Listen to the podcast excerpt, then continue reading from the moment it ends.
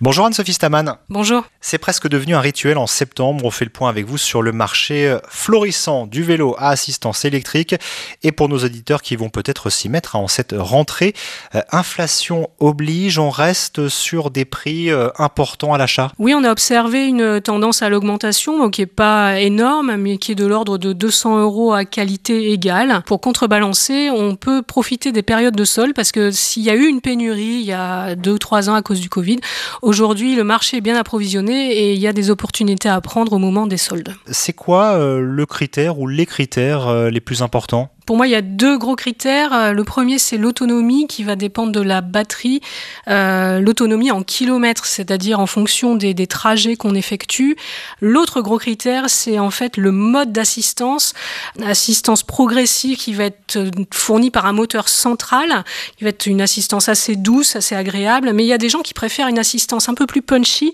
Euh, dans ce cas-là, ça va être un moteur à l'arrière. C'est des vélos moins chers, hein, donc ça, peut convenir, euh, mais qui vont aussi euh, beaucoup euh, d'énergie et donc euh, pomper la batterie donc avec une autonomie plus faible. Euh, au final, ce qui est très important, c'est d'aller essayer ce vélo en magasin, ne serait-ce qu'au niveau du poids du vélo aussi. Pour des petits gabarits, ça peut être important.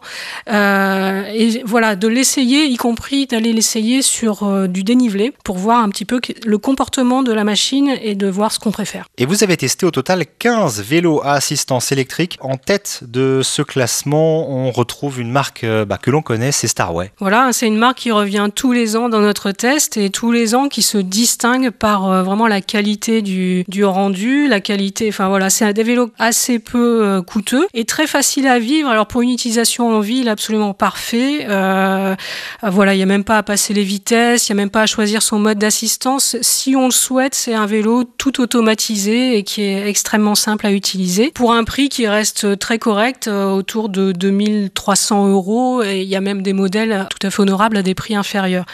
Euh, parmi les autres modèles, on distingue nous un meilleur rapport qualité-prix qui est un modèle euh, Nakamura, donc distribué par Intersport, qui est à 2000 euros et qui a un dynamisme très très surprenant avec bon du coup une autonomie un petit peu réduite mais qui est vraiment très intéressant. Alors parmi les 15 vélos qu'on a testés cette année, on peut aussi euh, citer une marque qu'on voit beaucoup en fait, qui est vendue uniquement sur Internet. Alors c'est un peu l'exception qui confirme la règle, c'est MoMA, euh, qui pour nous a de très bons résultats. 2000 euros, on a un modèle qui est euh, deux étoiles sur notre test, donc qui est vraiment très intéressant et qui se comporte bien sur la route. Vous en profitez aussi, Anne-Sophie, pour rappeler euh, dans le magazine en cette rentrée les règles et les bons comportements à adopter à vélo.